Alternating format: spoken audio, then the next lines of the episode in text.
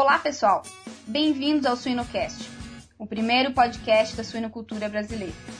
Meu nome é Fernanda Laskoski e este e os outros Suinocasts podem ser encontrados em www.suinocast.com.br. O Suinocast conta com o patrocínio das empresas The Hells, BR Nova Sistemas Nutricionais, AgroCell Speak e Bayer. Se é Bayer é bom. E também conta com o apoio da suinocultura industrial. Todas essas empresas apoiam a educação continuada na suinocultura. O assunto que abordaremos hoje é: estamos dando a real importância para lesões de casco e matrizes? O nosso convidado já compartilhou seus conhecimentos aqui conosco no Suinocast e é o professor Geraldo Alberton. Alberton é médico veterinário e professor de doenças dos suínos e de patologia geral na Universidade Federal do Paraná. Olá, Alberton, tudo bem? Olá, Fernanda, tudo bem contigo? Tudo bem. Então, Alberton, vamos direto ao ponto e vamos falar de suinocultura.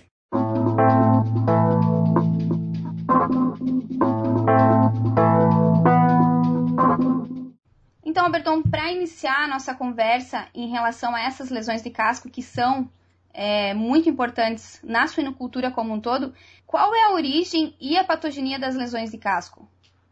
Então, essas lesões elas são multifatoriais, mas o principal fator de risco para as lesões de casco nas, nas matrizes é o piso, né? Não só a parte sólida do piso, mas a estrutura das grelhas, né? Então a gente pode destacar assim como principal problema o piso extremamente abrasivo, o, o piso esburacado, e no caso na, na, parte posterior das gaiolas, como a maioria das granjas atualmente usam aquele piso grelhado, são é, as, as, grelhas em má condições, né? aquelas grelhas com os cantos muito vivos ou, ou com esburacados, ou muitas vezes as granjas usam é, aqueles ferros de construção, aqueles ferros é, totalmente abrasivos. Então tudo isso acaba agredindo né, o casco. Além disso, a gente pode destacar a umidade, a umidade excessiva na, nas gaiolas, isso acaba amolecendo o casco da, das matrizes. E também a deficiência mineral. Né? Existem três minerais que são importantíssimos, né, como zinco, cobre e manganês, e muitas vezes eles eh, estão deficientes, né, uma deficiência relativa, não uma deficiência absoluta, e isso acaba também comprometendo a, a resistência do casco diante desses pisos extremamente abrasivos ou úmidos, né?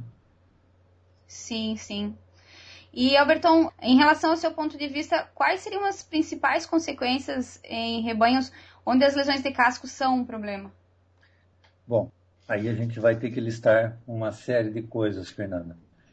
A primeira consequência que nós destacamos e ela é a mais importante e, e, e, não é notada pelos produtores, é uma queda na produtividade do rebanho. Né? Então, a fêmea, quando ela está cometida com uma, com uma lesão de casco, uma lesão que já é profunda e que provoca dor, o que, que vai acontecer? Terá um processo inflamatório naquele local e nesse processo inflamatório haverá produção então de citocinas inflamatórias e isso vai fazer com que eh, a fêmea tenha uma redução no apetite, redução no score corporal e também uma redução na produção dos hormônios eh, como FSH e LH. Então, o que, que vai acontecer com essa matriz? Né? Ela está lá mancando, está com dor. O produtor, às vezes, está tá tudo bem, né? A fêmea está gestando, está eh, produzindo, às vezes está na maternidade, mas o que, que vai acontecer? ela vai reduzir então a atividade ovariana e ela vai ter então é, leitegadas menores, muitas vezes ela vai ter aborto, pode acontecer dela ficar em anestro ou ter um intervalo desmamacio muito longo. E aí o que, que acontece? É engraçado, o produtor acaba descartando essa fêmea como uma fêmea com queda de produtividade, então como um problema reprodutivo. Mas, na verdade, ela não tinha um problema reprodutivo, ela tinha uma lesão no pé, uma inflamação no pé. Então, essa é, é, a primeira consequência que nós destacamos. Né? A segunda, que daí já é mais visível, é quando o produtor percebe a fêmea com o problema, que ele acaba descartando, ou quando a fêmea já não consegue caminhar, fazer a eutanásia da matriz. E com isso, nós vemos uma diminuição da longevidade do plantel. Então, hoje, as lesões dos cascos, juntamente com as artrites, elas são as grandes responsáveis pela diminuição da longevidade do plantel. Hoje, não só Brasil, mas em âmbito mundial, nós vemos que as matrizes estão chegando eh, no máximo ao terceiro parto, né? quando elas se pagariam né, e dariam o máximo de produtividade a partir do quarto e quinto parto. Então, cada vez nós estamos colocando mais fêmeas jovens que estão ficando cada vez menos no plantel, que elas já estão vindo, muitas vezes, das granjas multiplicadores com os problemas nos pés. Né? E com isso, a estrutura etária do rebanho fica comprometida, porque se descarta muita fêmea jovem e mantém aquelas velhas que estão bem.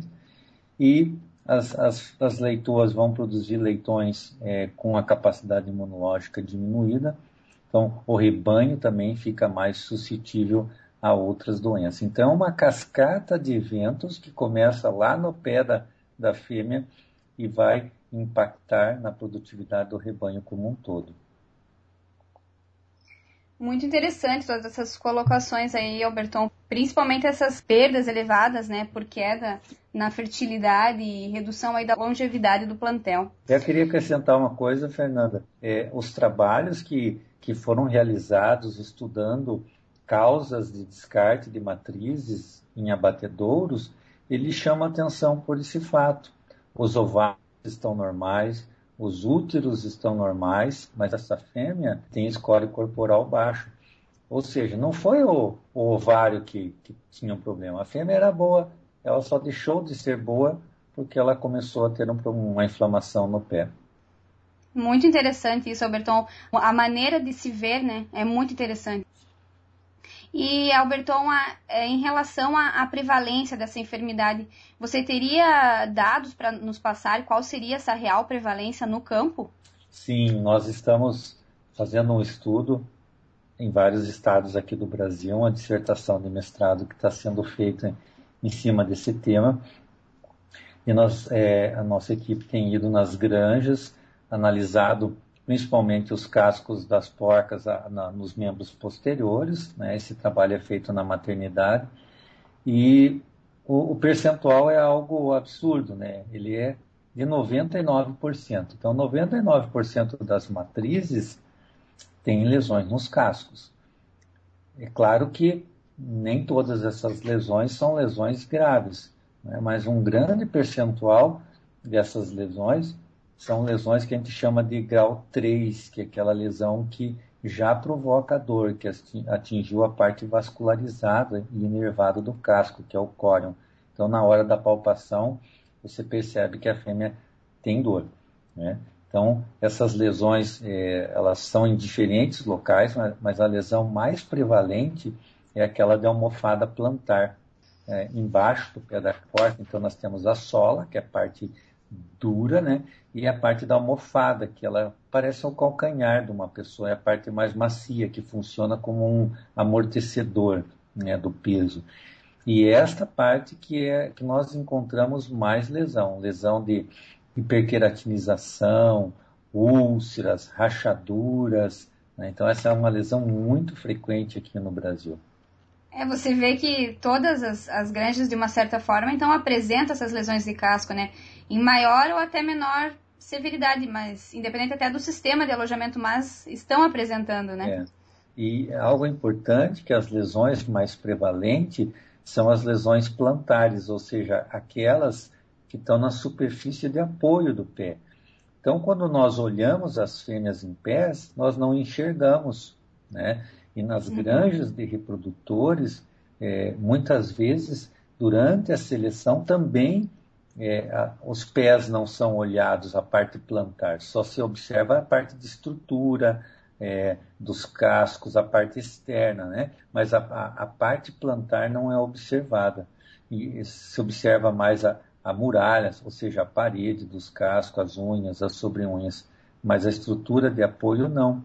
Então, muitas vezes a fêmea já chega como leitoa numa granja já com lesões e com lesões severas.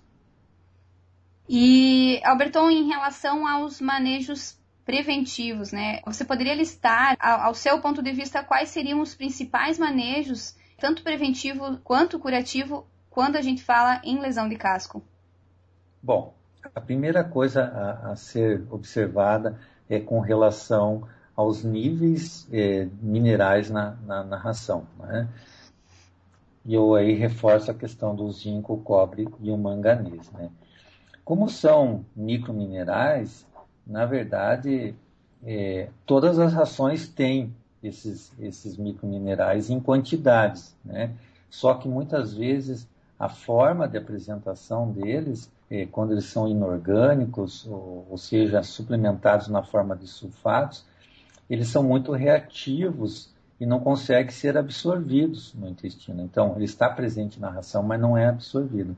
Então, é interessante que estes três minerais estejam na forma orgânica, ou seja, complexado é, com um aminoácido de preferência para torná-lo de absorção mais, mais fácil. Né? Então, esse é o primeiro ponto, que a gente precisa ter uma estrutura de casco boa. Né?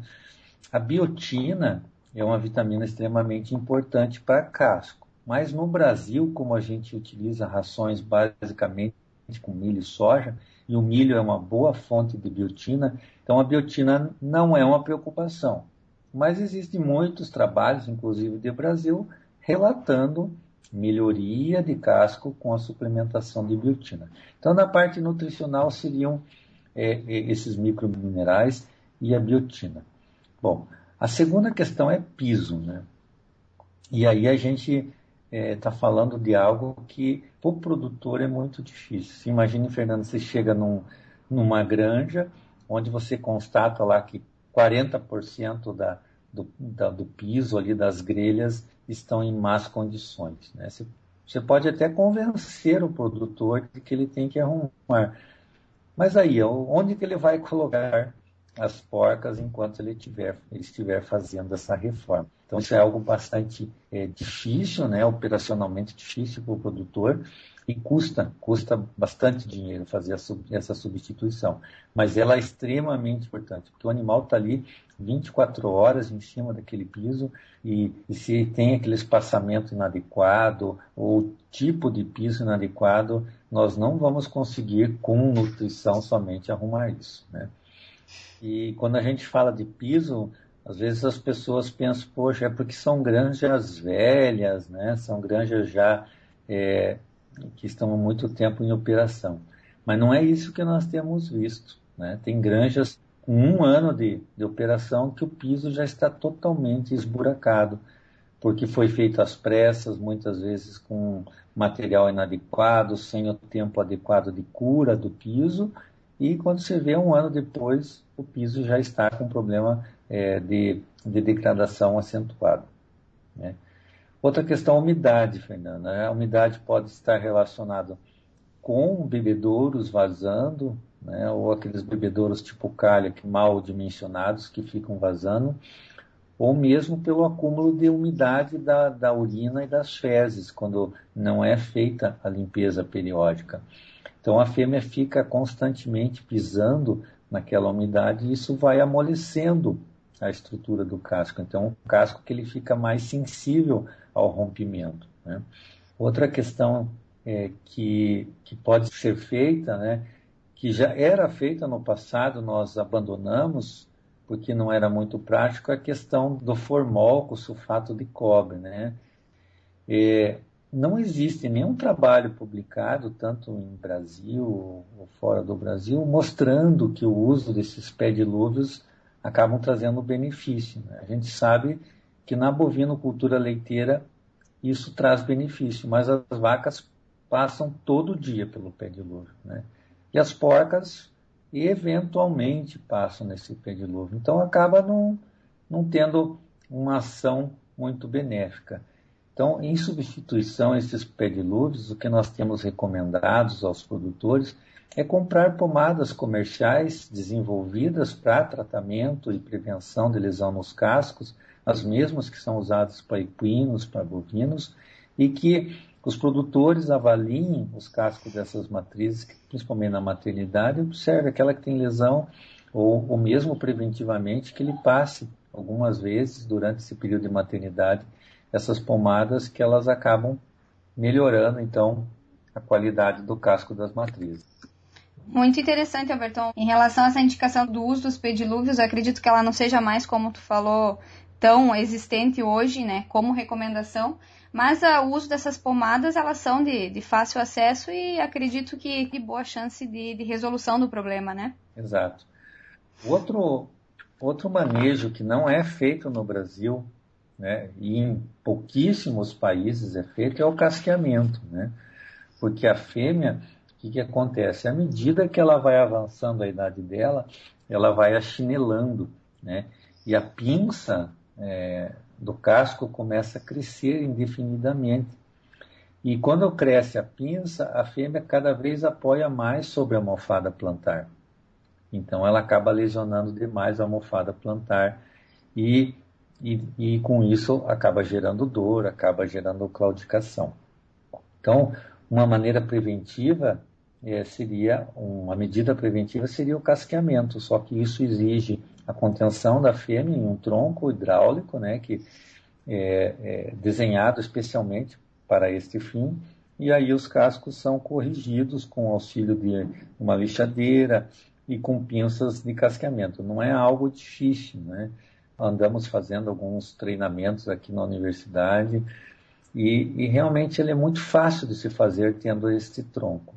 O que falta é uma conscientização da suinocultura mundial de que eh, esta prática de manejo traz benefício. Nós temos aí informações dos colegas que têm feito isso no México e os resultados são excelentes, ou seja, a combinação do casqueamento né, com uma nutrição que tenha os microminerais, principalmente o zinco, que é o mais importante para o casco, na forma orgânica, isso aumentou esses trabalhos no México a longevidade do Panatel e diminuiu o descarte de fêmeas jovens, ou seja, aumentou o percentual de descarte de fêmeas mais velhas.